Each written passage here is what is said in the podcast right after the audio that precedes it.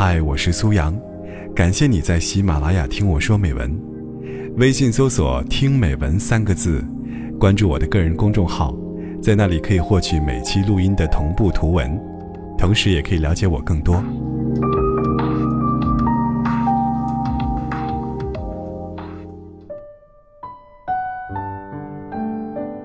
有人曾说，有时候我们愿意原谅一个人，并不是我们真的愿意原谅他，而是我们不想失去他，不想失去他，唯有假装原谅他。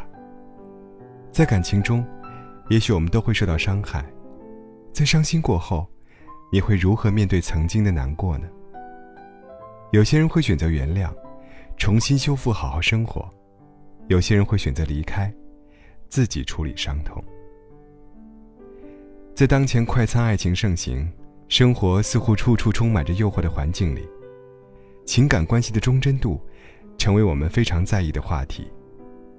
在那些出现问题的情感关系里，受对方出轨困扰的女性似乎越来越多。而值得寻味的是，无论她们受到了多大的痛苦，或是觉得自己受到了多深的伤害，最终选择原谅对方的，似乎是大多数。很多人会理解为，因为爱，甚至哪怕那些选择原谅对方的人，大多自己都会认为，愿意原谅是出于真爱，出于对彼此感情的珍视。这也许是其中的一部分理由，而除此之外，我们可能还需要考虑，心灵受到的伤害，是我们需要面对的。与其说，我们是在给对方机会，不如说。其实也是在给自己机会，去重新证明自己。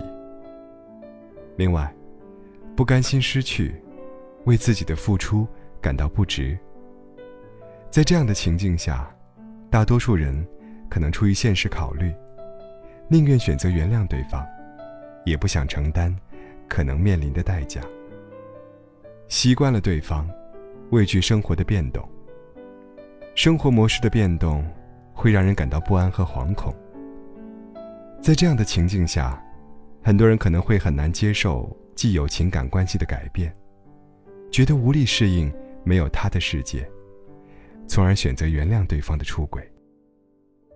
如果说每个人都有自己的信念，那么有一部分人大概天生是信仰爱的，他们相信爱情的力量是可以改变一切，也愿意以爱之名。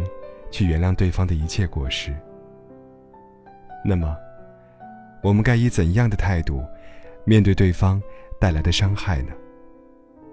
不要急于做出决定，更不要让自己一味沉浸在消极的情绪里，尽量先调整好自己的状态，充实自己的生活，冥想、练字、看书、逛街、听音乐、做有氧运动、清理家居环境。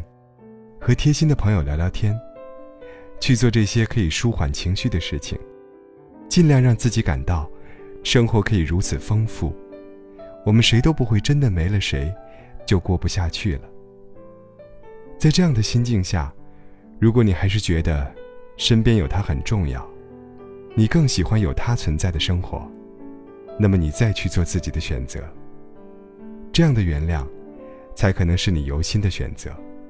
也才更有利于你，以更加积极健康的心态，去重新经营你们的情感关系。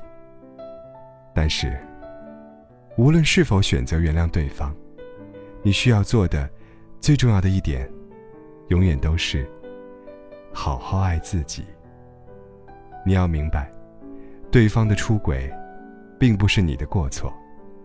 你要努力全然接纳和爱惜当下，这个哪怕并不完美的你。因为如果连你自己都不足够珍视自己，又如何指望别人用心来爱你呢？